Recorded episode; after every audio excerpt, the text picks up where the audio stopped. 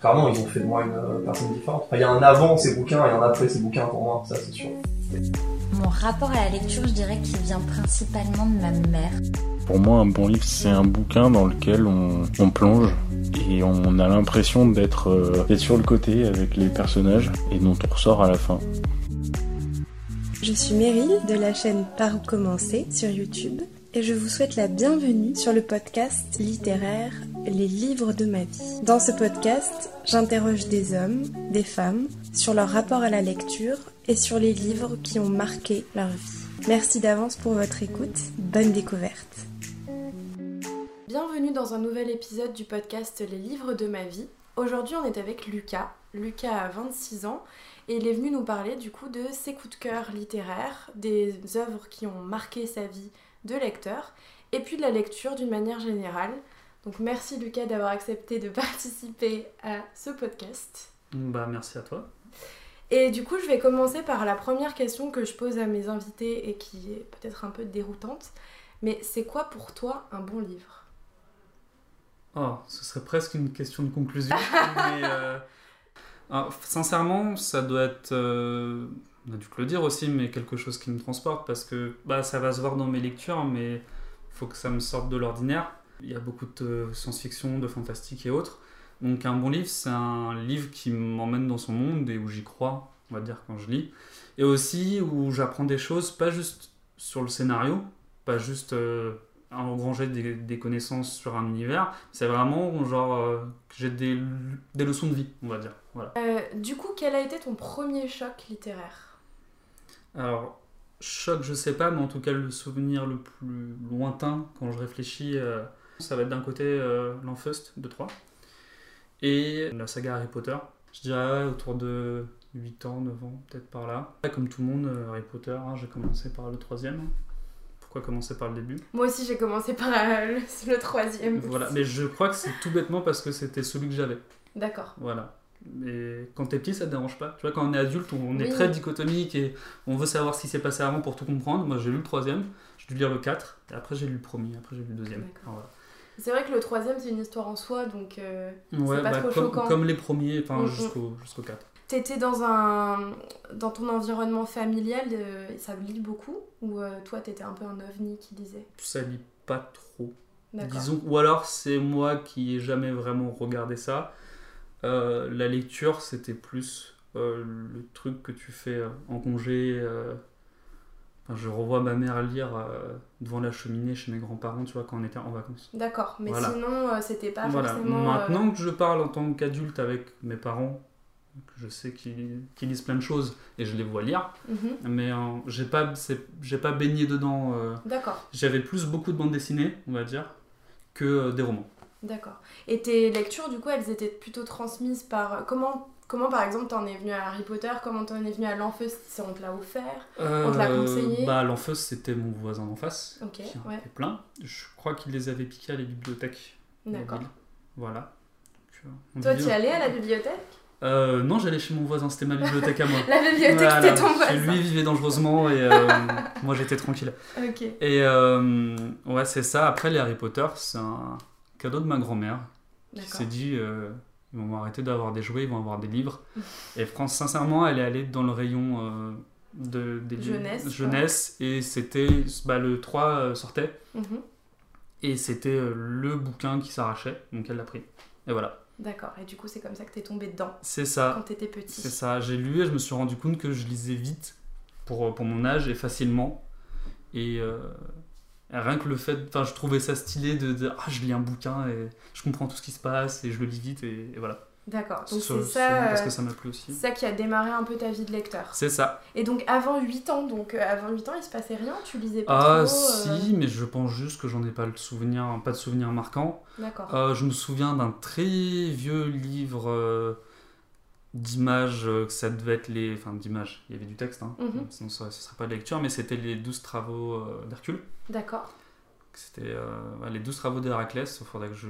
Là, tu vois, tu m'as rappelé un truc que j'avais oublié, que je sais que ma mère. C'est tout le temps comme ça. Ma mère me lisait euh, au lit, Mhm. et que je me souviens qu'à un certain moment, elle m'a dit euh, Maintenant, t'es grand, tu lis.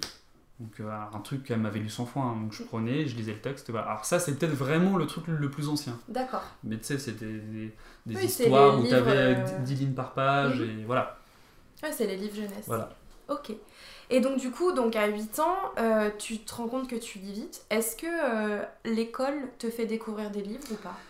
Alors, ce qu'il faut savoir, c'est que moi, pour le coup, après, j'ai jamais rechigné à lire. Donc, même les lectures imposées par, par Ouais, l'école et par le- Voilà, ça euh. a jamais été une souffrance. Ça dépend de ce qu'on lit. Malheureusement, jamais trouvé excellent ce qu'on me faisait lire. Euh, mais ça m'a jamais euh, gêné. Généralement, ça me permettait d'avoir des bonnes notes, donc euh, je, lisais.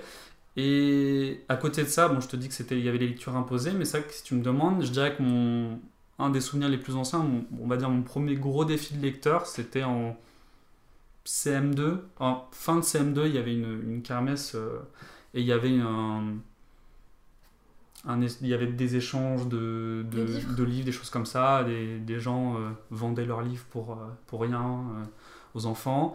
Et c'était Le Seigneur des Anneaux, le troisième, D'accord.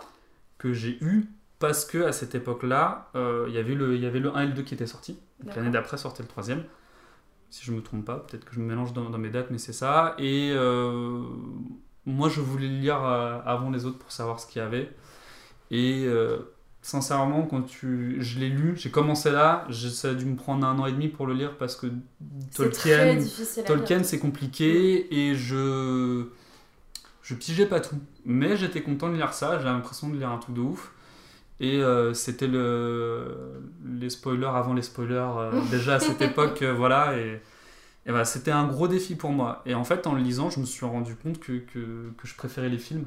D'accord. Voilà parce que Tolkien c'est compliqué quand même Ah, c'est le- le- le, Zola du, interminable. du, du fantastique il y a énormément Ouais. de personnages et je trouve le travail de Peter Jackson euh, le travail d'adaptation euh, Incroyable. incroyable mais euh, je dis Euh, C'est sûr que c'était un gros défi, quoi. Comme tu dis, c'est un gros défi de lecteur parce que quoi, si t'étais en CM2, tu devais avoir 9 C'était, 10 ans. c'était donc, fin euh, CM2 que je l'ai acheté à la, à la kermesse de fin d'année. Ouais, donc au début de ma scolarité, je commençais à lire et je, je coupais à chaque fois qu'il y avait quelque chose à lire pour la maîtresse. Euh, que j'ai repris un petit peu au fur et à mesure. Ouais, je l'ai lu, euh, j'ai dû le finir à peu près quand le 3 il est, il est sorti. Et c'est en voyant le film que j'ai bien aimé et je me suis rendu compte, ouais, il n'y a pas besoin de faire autant de pages et autant. Ah, ça fait partie de l'univers et c'est bien, mais euh, voilà, j'avais mon gros pavé et tout ça pour ça, quoi. Enfin voilà. Bon, Ok. ça, J'en garde un, un bon souvenir quand même, en tout cas. D'accord. Et donc, est-ce que à l'époque, t'as des styles préférés? Sincèrement, j'étais euh, dans. c'est tout- Ça a toujours été le, ça a été le cas toute ma scolarité, mais j'étais tellement euh, puni, on va dire, euh, je par ce que je devais lire à l'école, que dès que je pouvais choisir, c'était, fallait que ce soit euh, extraordinaire. C'était de la science-fiction ou du fantastique. D'accord. Il y avait un petit peu- j'avais quelques chairs de poule, mais euh, c'était des cadeaux qu'on m'avait fait et je le, je le lisais histoire de dire, euh, j'ai pas peur de le lire. mais non, non, moi, des, oui, si tu me demandes les thèmes euh, prédilection, ouais, faut, ouais, c'était du fantastique ou de la SF. D'accord. Et donc, du coup, on a dit euh, Harry Potter, l'Enfeust, Le Seigneur des Anneaux. Non, ouais. Et ensuite, qu'est-ce qui se passe au collège?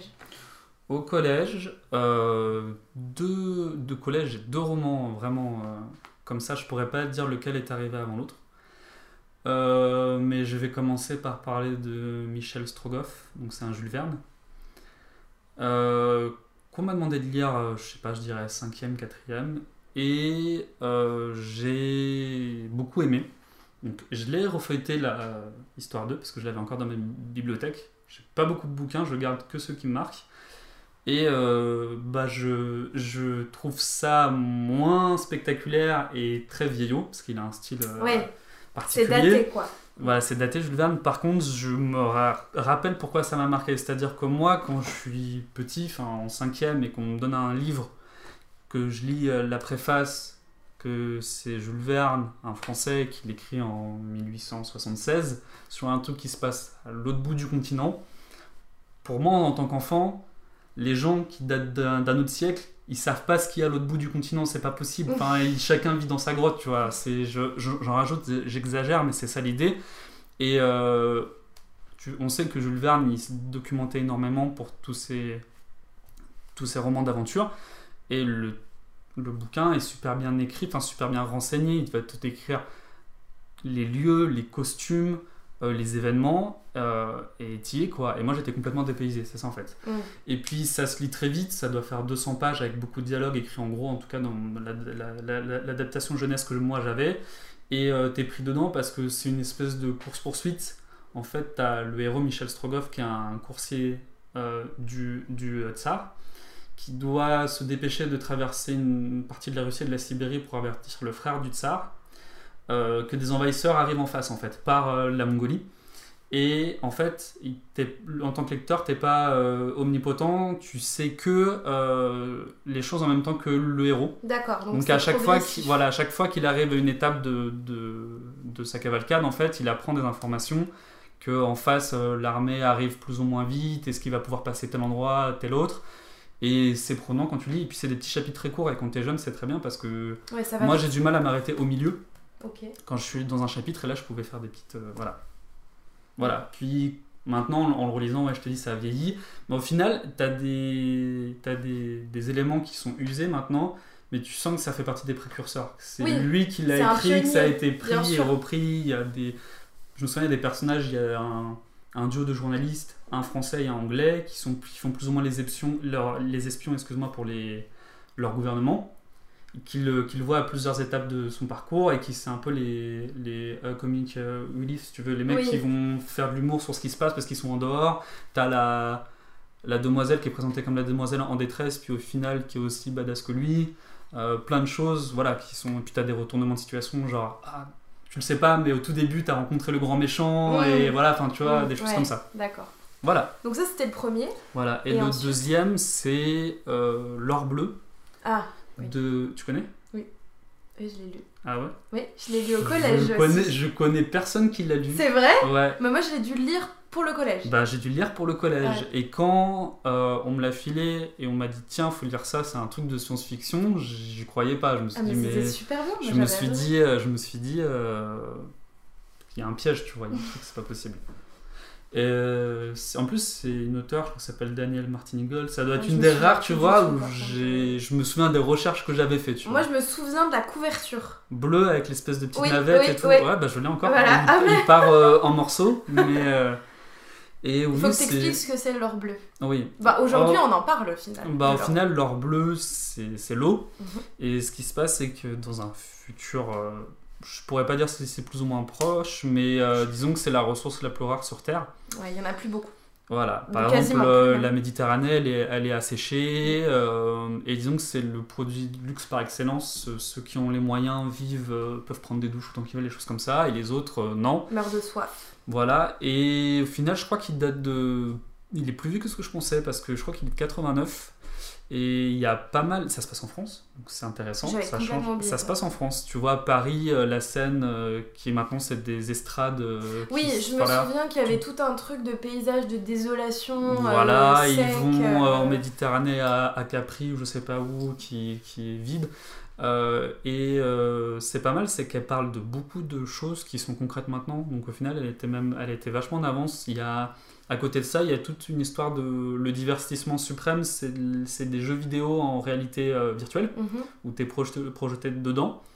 Euh, c'est ce qui se passe maintenant. Ouais, elle était. euh, tout ce qui elle est- avait- elle avait écrit, elle avait pensé à Ready Player One avant, tu vois. et euh, ouais, il y a plein de choses comme ça. Puis c'est intéressant parce que le, le héros, c'est un mec qui vit sur une colonie. Donc euh, je sais plus autour de si c'est autour de Jupiter ou je sais pas où. Et ce qu'il faut savoir, c'est que dans l'histoire, les colonies, elles sont complètement indépendantes avec leurs ressources. Elles ont les moyens de vivre bien. Et en fait, euh, ça- c'est son premier voyage sur Terre. Et il a, une- il a un côté vraiment comme le lecteur, il est vraiment extérieur à, Mm. à ce qui se passe. Et Oui, il il découvre plein de euh, Voilà. ce qui se passe. Et il est obligé de prendre parti alors qu'il a été d'un quotidien où, en fait, sur sa colonie, c'était ouais. paisible et c'était même le héros un peu de sa colonie parce qu'il est mineur et Mm. tout. Enfin, il y a plein de trucs. Et voilà, puis il y a même une histoire d'amour euh, qui passe Oui, pour un garçon qui est jeune. euh, donc euh, tout était très bien. Je regarde un très bon souvenir moi aussi. Bonne tendresse pour ce truc-là. Ok. Et ça, c'était pour le collège que tu C'était pour le collège. Pareil, ça devait être 5ème, 4ème. Et ça se lit très facilement. C'est des dialogues hyper simples. euh. Ok, donc c'est les deux grands livres de tes années Voilà. collège, quoi. Et à cette époque-là, tu continues à lire des BD aussi? Oui. Ouais, ça fait Ouais. partie vraiment de. Ouais, et fin collège, je suis tombé dans les mangas aussi. Que, Ok. ouais. T'as commencé avec quoi? C'est quoi le premier manga qui t'ont. Alors, le premier manga, en fait, c'est c'est tout bête, mais euh, bah, c'est tous les, comme tous les jeunes de ma génération, c'est pas un truc que j'ai lu, c'est que j'ai commencé par voir, c'était Dragon Ball. Ouais. Mais je les ai jamais. Alors, pour le coup, Dragon Ball, je les ai jamais eus, j'ai dû en avoir 4-5. Mhm. Et j'ai vu les épisodes, et puis c'est mon ouais. cousin plus vieux qui me montrait ça, parce que sur TMC, il y avait une, il y avait une émission sur TMC où ça passait et Mm. tout ça. C'était juste après la fin du Club Dorothée, tu vois. Mm. Et donc ça, c'est mon premier rapport à- au manga, mais pour moi, Dragon Ball, c'était... Et en fait, c'était le seul, enfin, ça faisait partie d'un truc avec tous les Sailor Moon, des choses comme ça, mais je suis rentré dedans après au collège avec Naruto. Ouais. Voilà, C'était soit Naruto. One Piece, soit Naruto. Naruto, One Piece, il y a eu tous ces trucs-là. Mais au final, euh, j'en ai lu énormément, comme j'ai lu plein de BD, et c'est pas les plus marquants pour moi. Enfin, je suis obligé d'en parler quand tu me demandes- quand tu me poses la question, mais si je dois les expliquer, c'est pas c'est pas cela. C'est peut-être euh, euh, ouais, j'aurais, je dirais GTO que j'ai découvert après et qui pour moi, si je peux te citer 10 mangas à lire absolument, si je dois en choisir un après dans le tas, c'est lui. C'est GTO. GTO, ouais, Great Teacher euh, Tu Onizuka. peux expliquer ce que ce que Ouais, c'est GTO mais euh, pour les gens qui je connaissent pourrais pas en parler, tu vois, je te montre ce que j'avais écrit dessus, hein, il y en avait des pages. C'est le truc où j'ai écrit des pages et des pages. Non, bah écoute, on Ah est oui. là pour en parler, hein, de toute façon. Non, GTO c'est génial parce qu'au final, je me suis rendu compte que euh, dans tout ce que je lis, même dans les mangas, faut que ce soit du fantastique ou enfin un monde Un imaginaire. truc qui te transporte. Et GTO, non. Le pitch de base, c'est l'histoire d'un voyou qui veut. Enfin, un peu loser. Carrément Euh, loser. Carrément loser, mais qui, qui, qui veut devenir prof pour euh, draguer des lycéennes. Il se retrouve euh, professeur d'éducation civique. C'est ça, d'éducation Et, civique. ouais. et euh, il sait même pas ce qu'il fait. Mais euh, moi, je suis tombé dessus alors en- sur la version épisode animé qui passait sur Kazé sur Canal D'accord. Qui a une VF incroyable. Genre, sincèrement, il n'y a pas beaucoup d'épisodes et ça pour qu'une toute petite partie du manga. Donc, s'il faut choisir, il faut vraiment lire le manga qui va beaucoup plus loin. Mais la VF, elle est à mourir de rire. Sincèrement, c'est du niveau de South Park, euh, choses comme ça. Les voix françaises sont géniales. Donc, j'ai vu des épisodes et quelques temps après, je me suis retrouvé à la Fnac et j'ai vu les tomes, j'ai commencé et j'ai acheté les 26 et voilà. Et c'est génial pour plein de choses, d'un, parce que l'humour dedans, euh, je, je suis quelqu'un qui rit beaucoup de tout. Cette phrase ne veut rien dire, mais là où je veux en venir, Non, c'est mais que. c'est bien. Non, mais je, je fais, par contre, je, je considère que c'est très difficile de faire rire avec euh, un roman ou, euh, ou une bande dessinée. C'est-à-dire, il va, il va se passer quelque chose de drôle, tu vas sourire. Oui, mais Quand tu es seul, voilà, quand tu es seul devant une, une lecture, même un dialogue très drôle, ça, te- ça te fait sourire. Mm. De, devant les, les pages de GTO, je riais aux Ah ouais, j'avais des fous rires. J'avais des fous rires, les dialogues, les dessins, le, euh, je crois qu'il s'appelle euh, Toru Fujisawa ou quelque chose comme ça. Il a, il a un trait euh, exagéré qui est, qui, qui est ultime. Et, euh, et donc il y, a, il y a ça, l'humour. Il y a l'humour et il y a une. bah, après, c'est une Il y a grosse. des morales quand même. Il y a- dans GTO. ouais, c'est ça. Ce qui se passe, c'est que tu le prends comme une comédie. Mais ça et, parle de euh, sujets hyper. Euh, ouais, hyper grave. Bah, en fait, il y a tout le côté. euh, Tu, tu sais, le système de scolarité et de réussite au Japon, Hyper extrême. hyper extrême. En fait, euh, lui, il est pris euh, par un concours parallèle, donc il se retrouve dans un collège ultra coté. Et on le met comme professeur principal de la classe à problème de ce collège-là, en fait. Donc, dans cette classe, t'as de tout. T'as des gosses de riches qui ont envoyé leur enfant là pour qu'ils aient une bonne éducation, mais qui soit s'ennuient, soit ont des vrais problèmes, mais euh, qui sont insupportables. Et t'as des gosses de pauvres qui ont mis toutes leurs économies pour que leurs enfants aient un meilleur avenir et qui ont plein de problèmes euh, à se faire accepter par les autres. euh, Ils sont hyper rejetés. et voilà, et même il y a des, il y a toutes sortes de problèmes et en plus c'est une classe qui est unie pour faire virer leur prof parce qu'ils ont un, un antécédent qu'on découvre dans l'histoire, sauf qu'ils tombent face à face, Face au- à la personnalité. à, à Onizuka et le, le mec, bon il a été décrit dans plein de trucs, mais si tu veux, euh, moi ce que je, ce que je trouvais génial c'est que quand tu le décris c'est euh, le mec est con, tu vois, mais vraiment con. Oui, Par tout contre, arrive malgré lui. Oui, quoi, et puis il, il se retrouve dans des événements qui le dépassent Oui, complètement à chaque fois. Mais euh, en fait, il, il a une sincérité et une force de caractère qui, qui font que c'est un, un exemple pour les autres. C'est un leader, c'est une inspiration. Et en fait, il manque pas de sagesse, même s'il s'en rend pas compte, il, il donne des vraies leçons de vie euh, à ses élèves. Oui, il agit spontanément euh, sans voilà, réfléchir, voilà. mais en, au final... en fait, euh, euh, ouais. voilà, il, est débile, mais il a un sens de la justice et de la morale. il est même très empathique. Mm. Et euh, sa, sa seule arme aussi, c'est que bah, le personnage, il est hors du commun. C'est le mec qui te... Il descend un immeuble de 4 étages en courant sur le, le long de la façade, il se bat contre... Oui, il est euh, increvable. Ouais, il se bat contre 50 mecs déguisés en, en Wakenshiro. euh, je crois son, son premier jour de cours, il fait un German suplex à son directeur. Enfin, euh, il va torturer euh, des élèves qui ont essayé de le faire chanter. Il va en- se dénoncer à la place d'un autre pour le protéger. Enfin voilà, c'est voilà. Donc. GTO, bon quand même, donc tu vois, au final les mangas. Ah non, mais moi je, je suis le premier à dire que les mangas c'est génial. hein. Il, y a, il y a autant de mangas que de romans dans, dans la liste que j'ai fait. Ok. Mais euh, ouais, GTO, ça doit être le seul truc que je. Enfin, la- le seul truc, ça veut dire la seule offre que je relis au moins l'ensemble une fois par an. euh, Je me les refais. euh, voilà. D'accord. Donc euh, voilà, durant le collège, tu continues de la SF et le fantastique, tu continues les BD et les mangas. Ouais. Et ensuite, au lycée, Au lycée, euh, comme ça, je me rappelle, euh, il y en a vraiment peut-être un. C'était plus, tu vois, vers la fin ouais, du lycée. fin lycée. Fin, je dirais terminale, première terminale, c'est le docteur Pascal de Zola. D'accord. Et c'est Pourquoi? Alors, mon- Pourquoi? alors, Ma pourquoi, question Pourquoi citer euh, bah, et, et explique alors, ce que c'est. le docteur Pascal, c'est le dernier des Rougon-Macquart. de Roumain-Car, je crois que c'est le 20e, si je dis pas de Je sais bêtises. plus combien il y en a. Il y en a 20, beaucoup, 22, mais... mais il y en a une grosse une petite vingtaine. Mhm. C'est le dernier et c'est déjà en partie pour ça. C'est la fin d'un cycle aussi bien pour l'auteur que un- enfin, la fin d'un cycle de souffrance pour tous les lycéens qui Oui. se sont voilà. Moi j'ai dû en lire pas mal. Ouais. Je pense que sur les pour- 20, même pour le lycée, on a même pour le, avoir pour le lycée. Mais euh, je te rassure, à côté, j'ai dû peut-être en lire deux qui étaient de moi, enfin de ma volonté propre, de moi, de ma volonté Je propre. les ai écrits moi-même. Mais euh, ouais, sur les 20, peut-être 10. Mm. Tu vois, Je me rappelle même pas des 10. Mais euh, oui, avec les principaux, La Germinal, la ouais. Nana, La Terre, etc. Et le dernier, d'un parce que bon, c'est un bon bouquin. Euh, les descriptions, euh, je pense qu'en fait, il, a, il y en a quand même énormément. hein. il prend toujours trois pages pour te décrire une porte. hein. mais euh, il a décrit tout ce qu'il avait à décrire. Donc c'est plus et puis c'est c'est un résumé aussi de toute son œuvre. Mhm. On- Tu sais, en fait, on a l'impression qu'il se justifie. Et il est. Il revient sur, Ouais, voilà, qu'il a parce qu'il y a une volonté sci- scientifique. Si tu veux, il a écrit cette histoire de cette double famille qui est contemporaine à, à- à ce qu'il vivait.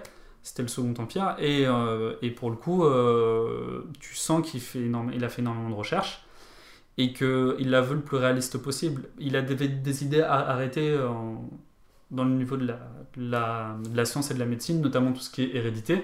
C'est ce qui revient fil rouge tout le. Oui, vrai. Mais euh, si tu veux, euh, tu sens que le, il s'est dit voilà, j'ai dans tel tome, par exemple dans le tome 2, j'ai parlé de tel et tel personnage. Il s'est renseigné sur où il vivait, même quelle maladie pouvait attraper. Donc il va en faire mourir un autre dans l'histoire d'après à cause de ce qu'il a mis en place dans Soudainement. Enfin, tu sens que c'est. Oui, c'était une machine hyper bien euh, Voilà. huilée, euh, pensée. et voilà, et ce qui m'amène justement à la fin, c'est qu'il a voulu le plus réaliste possible. Donc euh, les, les Rougon-Macquart, euh, sur les 20 tonnes, t'en as peut-être 2-3 qui, sont, qui finissent bien, Mm. et la plupart, t'en sors plutôt mal. déprimé, tu te demandes comment ils sont encore en vie enfin, à la fin. Mais euh, c'est justement ce qui est bien. avec- Enfin, en fait, c'est dur de parler du docteur Pascal sans parler de la fin, Mhm. mais disons que t'en sors positif, et je trouve ça. euh, C'est une belle conclusion. C'est une belle conclusion et sans vouloir en, trop en parler, ça finit bien. Si, si tant est que Zola sait faire une, histoire qui finit bien, mais ça finit bien. Et je trouve ça touchant de la part de, de cet auteur. De, c'est quand même l'œuvre de sa vie qu'il a voulu réaliste et sans, sans roman, sans machin. Il décide quand même de, de- de faire une histoire qui finit bien, quoi. Oui, parce que son objectif, c'était surtout de, de capturer un peu, bah, comme tu dis, son époque et de, de peindre un tableau un peu de la société dans laquelle Ouais. il vivait, euh, avec les choses les plus dramatiques euh, Ouais. et complexes et Mm. cruelles parfois C'est aussi, ça. jusqu'à bah, les choses aussi jolies parfois. Ouais. Ouais, il y en a, pour le coup, il y en a Mhm. beaucoup plus de négatifs que de positifs, mais, Je sais qu'il y a beaucoup de gens qui disent qu'il est autobiographique, et on sent que c'est inspiré de sa vie Oui, et de ses idées, surtout le docteur Pascal. Quand tu lis le docteur Pascal, si tu lis souvent, tu as des grosses introductions au, dé- au début, tu as des grosses conclusions à la fin qui résument un peu toute l'œuvre. Et tu sens limite euh, Pascal, euh, c'est Zola quoi. Mm. T'as Clotilde, ça doit être sa nièce dont il est amoureux. euh, tout- toujours très simple hein, Ouais, dans oui, Zola. oui. Tu sens que c'est. je crois qu'elle s'appelait Jeanne, celle dont Zola était amoureux. Enfin voilà. D'accord. Voilà. Et pourquoi ça t'a touché? Pourquoi, pourquoi Bah, c'est ça, en a fait. C'est, euh, je pense que ça a été la, la fin d'un cycle en tant que lecteur, parce que c'est un des derniers ouvrages que j'ai lu euh, en tant que, que- qu'é- qu'étudiant, en un des derniers ouvrages euh, imposés, D'accord.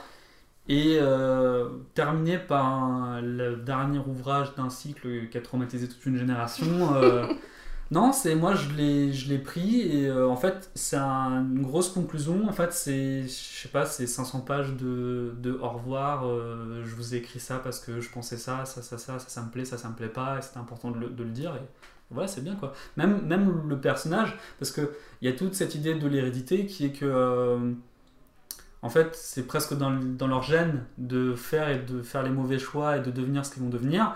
Et le docteur Pascal, c'est un, un médecin de campagne qui a étudié ça toute sa vie en prenant sa propre famille, mais aussi tout son village, mais surtout sa propre famille euh, comme, euh, Objet d'étude. comme objet d'étude. Et même en sachant ça, tu vois pendant la lecture que, euh, vu qu'il est persuadé de l'hérédité, il en vient à faire les mauvais choix et de se comporter. Enfin, pas de se comporter comme les autres, parce que c'est le médecin, c'est le savant, il n'a pas de tard comparé aux autres. Mhm.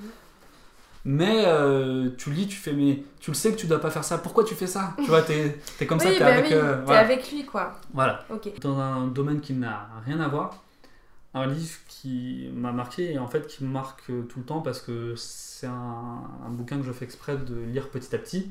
Ça s'appelle Une histoire de tout ou presque de, je crois que c'est Bryson, l'auteur, et en fait c'est un, un énorme pavé de vulgarisation scientifique Mhm.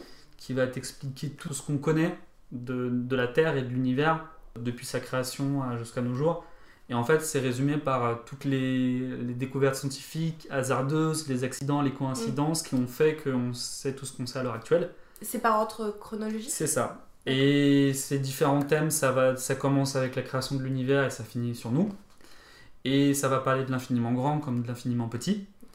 Et en fait, c'est très très dense et ça fourmille d'informations. Bah, comme je te disais, je l'ai amené. Il a, reçu plein de prix hein, comme euh, ouvrage de vulgarisation scientifique et je trouve que l'auteur est, assez ouf euh, pour tout ce qui est de l'introduction et donner envie en fait. Tu sens que c'est un, un c'est comme si c'était un, conférencier qui en quelques phrases il te, il dans un sujet. Donc là j'ai pris un début de chapitre euh, complètement random. C'est pas forcément celui qui m'a le plus plu, mais juste c'est la partie où on commence à parler de nous en fait. Donc le chapitre s'appelle L'étoffe de la vie. Il commence en disant juste si vos deux parents ne s'étaient pas unis au moment précis où ils l'ont fait, à la seconde voire à la, nano, à la nanoseconde près, vous ne seriez pas ici. Et si leurs propres parents ne s'étaient pas unis à un moment tout aussi précis, vous n'y seriez pas non plus. Et si leurs parents euh, n'avaient pas fait autant, etc., etc., vous ne seriez pas davantage. Et en gros, il te fait tout un déroulé, il te dit que remonter simplement sur 8 générations à l'époque de la naissance de Charles Darwin et d'Abraham Lincoln, et cela fait déjà 250 personnes dont les accouplements en temps et en heure ont permis votre existence. Il va tellement loin, il en va à, à 20 générations. Ah, si vous remontez même plus loin, si vous remontez sur 64 générations jusqu'à l'époque romaine, le nombre de gens qui ont activement coopéré en ligne directe à votre création euh, s'élève à approximativement 1000 milliards de milliards, soit plusieurs milliers de fois le nombre de gens ayant jamais vécu. À l'évidence, quelque chose ne va pas dans notre mathématique. La réponse, si ça vous intéresse, après il faut lire le, le bouquin. D'accord. Waouh. Ok. Bah, J'espère que t'auras donné envie aux gens de le lire. Voilà, j'ai pris un truc vachement. euh, je suis allé loin dans le, en parlant très vite. Mais euh, même, tu lis l'intro, t'es obligé de l'acheter parce que. euh, il- Ça t'accroche. Ouais, il te passe trois pages à te féliciter euh, pour faire le fait d'être là à ce moment précis avec ton bouquin entre les mains parce qu'il t'explique le nombre de coïncidences. À quel point c'est Voilà. incroyable que tu sois Voilà. là, ouais. Voilà, et donc ça parle de tout ce qu'on connaît et ça le fait très bien. Si on repart dans les mangas, j'ai lu, j'ai eu ma période où je voulais, parce que j'en avais marre de lire tous les Naruto, les One Piece, les Dragon Ball, euh, qui sont un peu avec les mêmes schémas. De, Oui, c'est toujours les mêmes schémas narratifs, C'est ouais. des shonen euh, pour les ados. J'ai lu des trucs un peu plus sombres, euh, dont deux très bien, un qui s'appelle Berserk, Oui. qui est Magnifique. le monument pour. euh, tous ceux qui sont fans de, de manga, si t'es fan de manga et que tu dis que t'aimes pas Berserk, euh, voilà, c'est un petit peu comme si au cinéma tu dis que t'aimais pas Citizen Kane. Oui, enfin bon, après, on a le droit de pas aimer Voilà. plus. Et donc j'ai lu Mais lui qui est de la fantasy très noire, on va Mhm, dire. Très très très bien. très. Et un autre qui s'appelle Gantz, qui pour le coup est moins connu, mais c'est la, c'est indescriptible si tu veux, c'est un bouillon de pop culture, c'est un pot pourri de pop culture, euh, horrifique SF, et euh, qui j'ai lu, j'ai dévoré des, des chapitres en étant un petit peu traumatisé de, de, de, de ce que je lisais. Euh, parce que pour le coup, il va très loin dans son délire et c'est complètement what the fuck. hein. Je serais pas surpris que certains aient fait des crises d'épilepsie euh, pendant leur lecture, mais j'en rajoute, j'exagère. Mais l'idée, c'était que ce truc-là, la Gantz, ce qu'il y avait de génial, c'est que d'un, donc c'était un mélange de tellement de choses que limite, c'est si Tarantino il avait voulu faire un, un manga en mettant tous ses grands délires, Il et aurait bah, fait il ça. il aurait fait un truc dans ce style-là. C'est un. L'idée, c'est que tu suis un parfait connard au début, un jeune lycéen euh, qui déteste la vie, sa vie en général, qui pense que tous les autres c'est des moins que rien, qui va prendre le métro, qui tombe sur le quai sur un ami d'enfance qu'il avait oublié. euh, et ça commence toute la narration, c'est il, le- regarde et tu sens déjà que le héros c'est un connard parce qu'il le regarde et il décrit tout ce qu'il trouve pourri chez l'autre. Et il y a un monsieur qui tombe sur les voies quand le métro arrive. Il voit ça, il bouge pas, et il y a son ami d'enfance qui se jette pour sauver, le, pour sauver cette personne qui est tombée. Le héros se sent obligé de faire pareil, sauf qu'il s'y arrive pas, ils se prennent le train, et il meurt. Et la scène d'après, il se réveille dans une pièce où il y a plein d'autres gens qui, sont, euh, qui ont le souvenir d'être morts aussi, comme eux. Et au milieu de cette pièce, il y a une énorme sphère qui s'appelle Gantz, qui leur dit qu'ils vont devoir lui obéir, sinon ils meurent. Et en fait, ils ont des missions à aller faire, ils doivent aller combattre des aliens, enfin plein de choses. Après, ça part dans, dans de la- de l'action complètement what the fuck. Mais là où je voulais en venir, c'est qu'au final, tu finis par t'attacher au personnage que tu suis. Alors que c'est un anti-héros, quoi. Voilà, à lui et à ses compagnons. Et pour le coup, il va progresser. Il, parle du, il part du parfait connard à quelqu'un d'à peu près respectable à la fin. Mhm. Et c'est très très bien fait. Bien que ce soit du fantastique et de la SF, tout son cheminement, à la fin, tu as l'impression de, de le connaître très très bien et de, de, sa- de comprendre tous ses choix et pourquoi il les fait. Et surtout, tu es traumatisé avec lui, c'est-à-dire qu'il se passe des choses, tu t'attaches à des personnages, tu arrives d'un moment à une fin d'un arc, il se passe plein de choses. Et tu lis ça, tu fais putain, pourquoi je me suis attaché à eux? Parce qu'évidemment, oui. il y en a plein qui meurent, et après, il se passe plein de choses. Et j'étais très mal en, en- en lisant ça, mais quand je l'ai fini, j'étais content de l'avoir lu. Ouais, t'as senti que c'était une lecture forte, quoi. Voilà, ça. Et puis euh, Berserk, évidemment, Mm. euh, parce que c'est très beau. Et, C'est magnifique, ouais. et parce que c'est un. Il a Berserk, je sais pas si toi t'as pu lire, mais il a, un- il a un On en a même parlé dans un des podcasts Ah bon ouais. Bon, bah, le, personnage, le personnage principal, c'est peut-être la définition du mec badass. Et... Oui, ouais, bah y a pas, oui, y a pas mieux. Voilà, c'est un des rares où. euh, Puis visuellement, c'est incroyable. Oui, bon, le mec dessine très bien. Le- il- tout est l'encre, C'est euh, ouais, c'est- bah, je sais pas, il, je crois que ça a commencé en 89, il a dû faire 40 tomes, donc il Mm. prend un an et demi pour te faire un tome, là où les autres euh, mangaka ils te sortent 3 ou 4 tomes par an. C'est ça, ouais. Et euh, Mais ouais, c'est un travail d'orfèvre, quoi. ouais, bah, il a inspiré plein de choses. J'ai même appris que, enfin, moi j'ai vu, j'ai- je suis allé me, me renseigner et d'autres gens avaient vu ça, c'est que bon, tout le monde sait qu'il a inspiré Dark Souls, qui est une série de jeux vidéo qui est très connue et très bien. Il a même inspiré Avengers. Ah bon Certains des plans du dernier Avengers. Enfin, pour, pour les fans qui ont vu Berserk, ils ouais, ça, il a pris dans Ah des ouais planches de Berserk. Ok. Voilà, c'est à ça. voir. après, c'est comme Voilà. beaucoup d'objets, euh, tu vois, un peu, un peu Ouais. de pionniers, comme Ouais. tu disais. euh, bah, du coup, il y a plein de choses, ça a inspiré plein d'autres choses. Ouais, non, et puis même moi, je reste, je reste sur le personnage. hein. Guts, euh, je te dis, c'est peut-être con, mais on en parlait avec un pote, et c'est le seul personnage fictif où t'oses pas dire du mal de lui en fait. Ah, tellement le, le mec est impressionnant, euh, badass, et tout ce que tu veux. Il a une, il a euh, une peu, aura, même ouais. si tu sais qu'il n'existe pas, tu as peur de lui quoi. Ouais, ouais, c'est pr- presque mystique un peu, ouais, Voilà. c'est vrai. Est-ce qu'il y a des œuvres que tu as lues, tu nous en as un petit peu parlé à l'instant, mais où tu te sentais mal Alors, par exemple, moi je me souviens de quand j'ai lu Battle Royale. J'ai Ouais. lu Battle Royale, le- donc le, si vous connaissez le film, euh, c'est la même chose, c'est juste l'adaptation en manga. Enfin, ah, de toute façon, le film vient du manga. j'ai- vu le film et j'ai lu même le manga, enfin vraiment le manga qu'ils ont fait après. Ah oui, d'accord. Et ben moi j'ai lu les. C'était 12 romans. tomes, Ouais.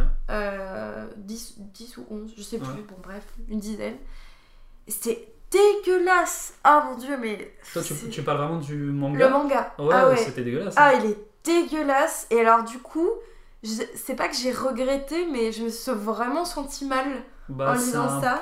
Ouais. Et après, donc ça, c'était par exemple un manga, mais c'était plus le côté visuel. C'est-à-dire Mm, qu'il y avait des moments, j'avais des ouais, je- images qui me revenaient, tu vois. Et à côté de ça, il va y avoir euh, un roman que je lis, et c'est juste, genre, ça me fait mal, mais alors, du coup, pas de, dans le sens positif de ok, c'est dur, mais au final, quand tu le termines, t'es content de l'avoir lu. Ouais. Et ben moi, il y a des trucs genre qui m'ont fait des lectures qui m'ont fait du mal, enfin qui m'ont fait mal quand je le lisais parce que je trouvais ça dégueulasse ou que je trouvais ça injuste ou voilà, et qui au final, une fois le love fini, j'étais pas contente de l'avoir lu, tu vois, je me suis dit ah j'ai donné sa chance à ce truc qui m'a juste fait mal au ventre et au final euh, je regrette quoi. Non, moi, ça m'est arrivé dans le cinéma beaucoup. Mais euh, ce- C'est plus le côté visuel. euh, Ouais, et puis pour le coup, ouais, c'est pareil. Je, je... Ce qui est bien avec les romans, c'est que c'est toi qui m'époses quand, quand tu veux. Ouais, mais moi je suis, je fais partie de la catégorie où Tu je vais, au bout, je vais au bout du livre. Non, moi, je, je- Ouais, non, j'ai été traumatisé par tellement de trucs dans d'autres domaines, beaucoup au cinéma. Il y a des films, je comprends pas pourquoi ils existent, hein, Mm.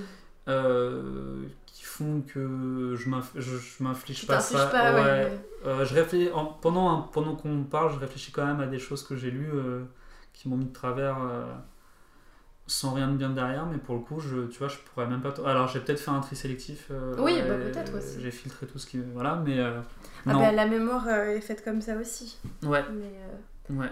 Ok.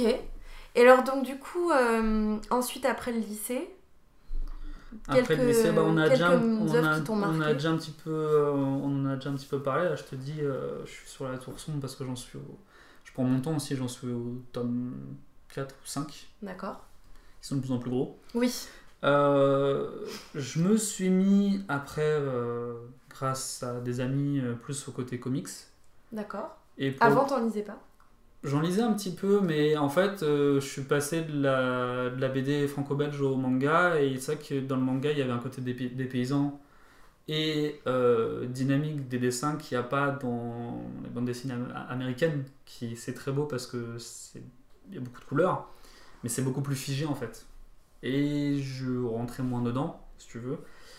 Et je suis tombé il y a peut-être euh, deux ans sur un comics qui s'appelle Saga. Oui.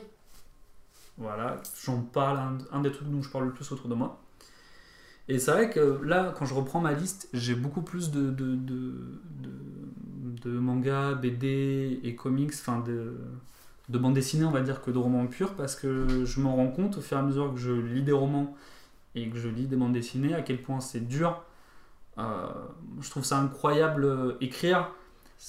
Sais pas que ce serait plus simple parce que c'est faux, mais je trouve ça incroyable qu'un auteur arrive à imaginer une bonne histoire, à écrire des bons dialogues, à faire les dessins, la mise en scène, tout ça que tu peux facilement décrire euh, avec des mots quand tu es romancier. Parce que ce qu'il faut savoir, c'est que quand quelqu'un va dessiner, va imaginer une bande dessinée, il va l'écrire avant.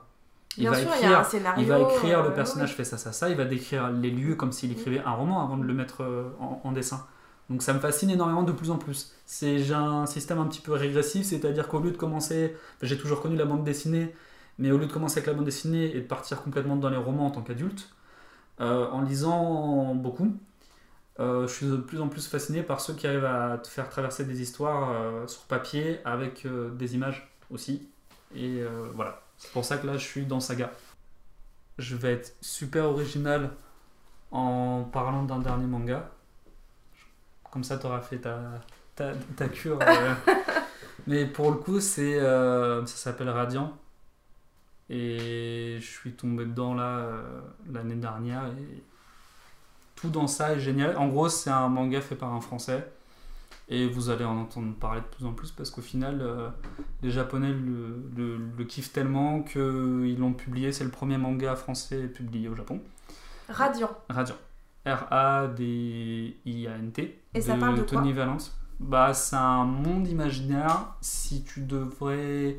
Tu sais pas, tu pourrais penser que c'est dans un futur très très lointain qui est devenu euh, fantastique et post-apo.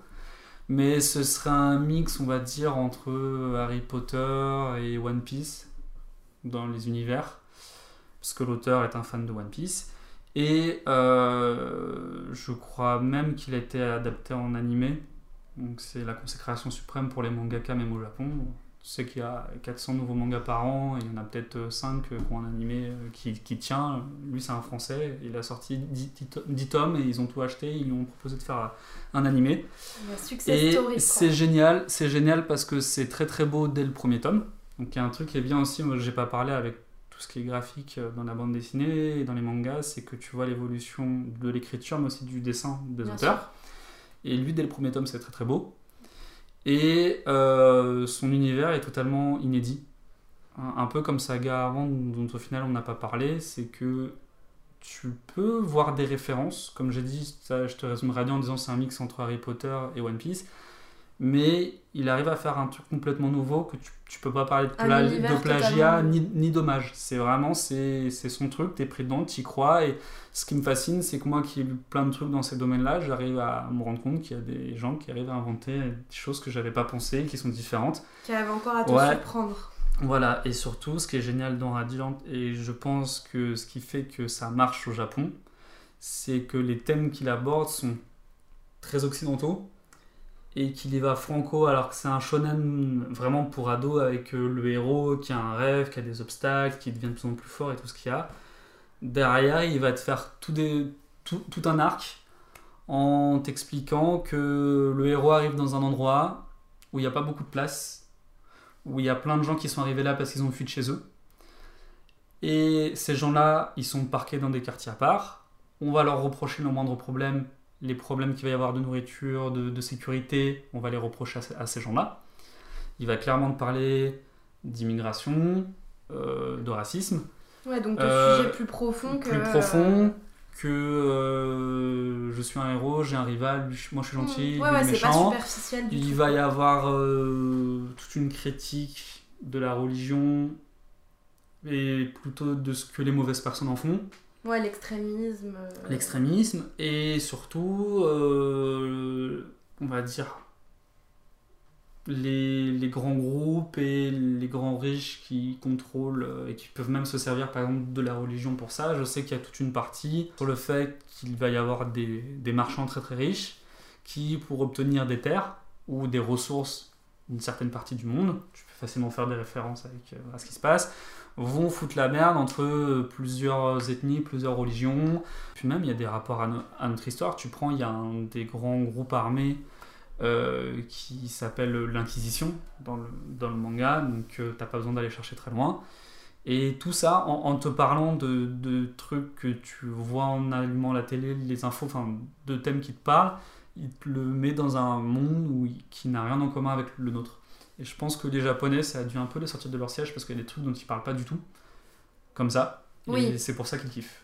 Voilà. Et c'est pour ça que moi j'aime bien, parce que ça lie plein de choses que j'aime bien dans d'autres euh, médias et même dans d'autres histoires.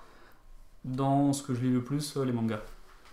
J'ai encore quelques dernières questions et après on va arriver doucement à la fin du podcast. Est-ce que tu offres des livres? Oui. Et En général, tu offres quoi? Est-ce que tu essayes d'offrir des choses que toi tu aimes ou des choses que tu penses que les autres aimeront? Alors, ça va être les deux. Le plus facile, c'est que j'offre des choses qui m'ont plu et que je sais qu'ils vont plaire à la personne. Ou alors, je vais les forcer à aimer. C'est-à-dire que je sais que ça peut. maillet. Ouais, je, sais- je sais que ça peut leur plaire même s'ils ne le savent pas encore. D'accord. Voilà. Et est-ce que toi-même euh, t'acceptes qu'on te force à aimer des choses? Oui, après. Ou est-ce que t'es totalement euh, perméable à j'ai- des trucs? J'ai la chance de, de, de, de recevoir des cadeaux de gens qui me connaissent bien. Peut-être que je me livre beaucoup donc, euh, et qui ont beaucoup de goût. Je choisis très bien mes amis. et euh, pour le coup, euh, on me propose souvent des choses que, que j'aime. De Donc, qualité. euh, ouais, voilà. Donc pour ouais, je sais pas si j'ai répondu à la question, mais euh, Non, mais la si, question si, c'était si, est-ce que tu. Euh, ça va être très rare que j'offre quelque chose que je ne connais pas ou qui m'est pas plu. Hmm. Ou alors c'est vraiment que je l'ai lu ou que j'en ai le peu que j'en ai lu, c'est stop, c'est pas pour moi, mais ça je sais que lui ou elle euh, va aimer. Et comment tu sais si. Est-ce que quand tu prends un livre, est-ce que euh, tu sais tout de suite s'il va te plaire ou pas? Parce qu'il y a des gens, par exemple, euh, ils ouvrent un livre, c'était le cas d'un invité précédent, il ouvre, il lit une phrase, si ça lui plaît, il pense que c'est bon. Et il s'est très rarement trompé. Euh, oui, Est-ce que alors toi, ça il fonctionne y a, y a un truc, il y a plusieurs trucs qui sont très simples pour moi, c'est que, comme je t'ai dit bien avant, euh, je fais partie des gens qui sont fascinés par la capacité de d'accrocher facilement, donc la synthèse et les résumés, enfin tu prends le quatrième de couverture, il y en a qui sont extraordinaires, c'est des bandes annonces de films euh, en quelques lignes. Donc euh, Des je- fois, c'est du spoiler aussi. C'est Ouais, mais un spoiler, je vais le, je vais le reposer parce que il y, a du- il y a le bon et le mauvais spoiler. Il y a le spoiler qui va te donner envie de comprendre, qui peut marcher sur moi parce que, comme je t'ai dit, j'étais assez. euh, je veux savoir tout ce qu'il y a pour comprendre oui. pourquoi ça. Et il y a le spoiler qui va te gâcher Ouais, le voyage en C'est fait. dommage, ouais. C'est ça. Mm. Mais euh, non, le, je peux me fier au quatrième de couverture. Après, je, je vais, je vais ouvrir une page. Le truc qui sera instantané, parce que je l'ai dit, c'est très dur pour moi, c'est si ça me fait rire. Après, il y a des, il y a des, euh, il y a des œuvres qui sont pas censées te faire rire. Alors pour le coup, je vais vraiment euh, me, me concentrer sur, euh, sur euh, si jamais je peux la feuilleter, s'il y a des choses qui sont inédites pour moi. D'accord. Voilà. J'ai deux dernières questions. Donc la première, c'est est-ce que tu penses qu'à l'avenir tes lectures elles vont évoluer? Est-ce que tu penses que tu vas te forcer un peu à aller euh, lire des trucs que t'as jamais lus, euh, sortir un peu de la SF, du fantastique, des mangas? Ou est-ce que tu t'es bien là-dedans et tu vas rester un peu euh, à essayer de consommer non, tout ce qui je existe pense que c'est obligé, c'est obligé que je vais évoluer euh, parce que je le vois, je le fais aussi dans les autres médias. Pour l'instant, je, je, je compense ce que je vais pas avoir dans mes lectures, comme je t'ai dit, avec les autres médias. Ouais, le cinéma ou les Parce que euh, j'ai des moyens de rester accroché à ma zone de confort qui sont que euh, bah, il y a des nouveautés dans ce que j'aime bien et qui pour le coup restent inédites. Donc j'ai toujours matière à creuser et à me complaire dedans. Après, euh, même je vois dans les films, je commence à regarder d'autres choses. Euh, dans les séries, je commence à regarder d'autres choses. Même dans la musique, ça change. Donc, euh, c'est sûr que ça va évoluer après. C'est le dernier bastion. Quoi. Voilà, c'est le dernier bastion parce que c'est. Ça va être très imagé, très euh, leçon de fin et trucs, tout ce que tu veux au final parce que j'ai ma phrase qui arrive dans ma tête et je la vois venir. Mais pour le coup, bah, moi j'ai commencé à lire, c'était le, truc que j'avais avant d'aller me coucher. Et euh, avant d'avoir une télé, etc. et de m'abrutir, euh, voilà.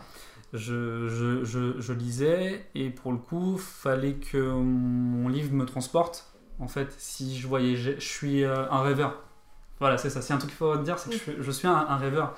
Si ce que je lis, ça me donne pas envie de quand je m'endors, de partir dedans, c'est c'est pas la peine en tout cas parce que je le reste de ma vie euh, pour voir le reste. Bon, après, la seule chose que je demande, c'est qu'il y ait des domaines que je, qui me sortiraient du quotidien et qui ne soient pas du fantastique. D'accord, Je serais preneur. Voilà. ok. En tout cas, donc Envoyez-nous vos recommandations. voilà. Tant que ça me, pour l'instant, tant que ça me fait pas rêver, c'est plus dur. D'accord.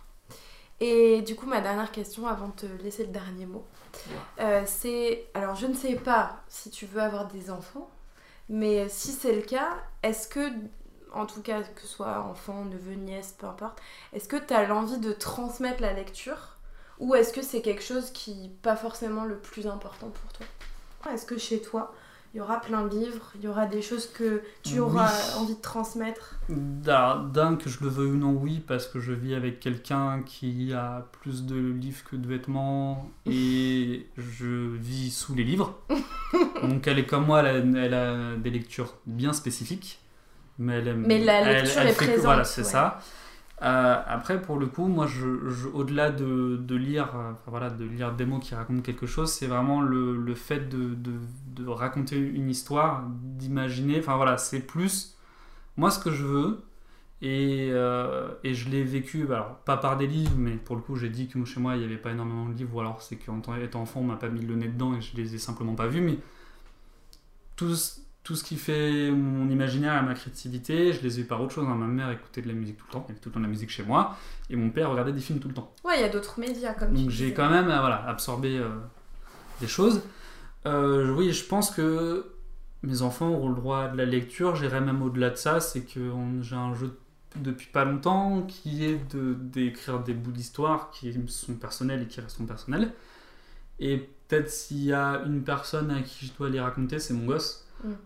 Quand j'en aurai un. Donc pour le coup, avant de lui mettre un bouquin entre les mains, je commencerai par lui raconter des histoires. Des De- histoires. et je lui lirai pas des histoires, je lui raconterai des Mm. histoires. Voilà. D'accord. Donc quand j'aurai plus d'histoires à raconter, ou quand il pourra en découvrir lui-même, bah, il aura des livres entre les mains. Ok. Alors du coup, bah, je te laisse le dernier mot. S'il y a quelque chose que tu as envie de dire aux gens qui t'ont écouté jusqu'à... Allez, on en est à C'était 1h07. long, hein C'était long. hein. Mais voilà, si vous êtes encore Il s'est là... de il s'est passé plein de choses en off, euh, c'est pour ça. euh. Mais voilà, si alors ça peut être euh, n'importe quoi, quelque chose sur la lecture. Oui, euh, ça va être euh, pris bizarrement parce que j'ai raconté plein de fois que les lectures, en tout cas, qui m'ont marqué, parce que j'ai lu plein de choses, hein, j'ai pas lu, voilà, que ce que j'ai que ce que j'ai cité, elles sont très centrées autour des mêmes choses. Mais euh, voilà, il n'y a pas de, y a pas de, c'est un peu cliché, mais il n'y a pas de, de, de sous-genre. Donc, faut tout lire. Tous les, toutes les lectures papier, enfin tous les médias papier, il faut, il faut lire. Il n'y en a pas des moins bien que d'autres, c'est juste euh, différentes façons de raconter des histoires. Et ce qui est important, c'est avoir de l'imagination au final, parce que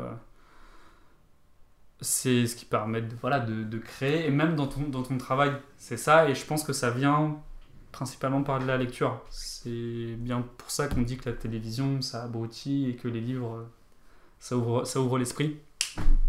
Donc euh, voilà, c'est ça. Ma... Je sais pas où va ma phrase. Mais on arrive au bout. Elle va atterrir. Voilà. Si tu veux, donc- je cite du Orelsan pour finir ou ce que tu veux, mais Mais non, non, mais voilà, t'as écoute, Voilà. Tu dis ce que tu veux. lisez pour euh, travailler votre imaginaire. Voilà. Ok, bah merci Lucas. De rien. Merci à toi. Salut Merci d'avoir écouté ce nouvel épisode du podcast Les livres de ma vie. N'hésitez pas à liker, à partager et à me dire si ça vous a plu en commentaire. Sur YouTube, SoundCloud ou encore iTunes, avec 5 étoiles, c'est encore mieux pour donner de la force à ce podcast. À bientôt et d'ici là, belle lecture.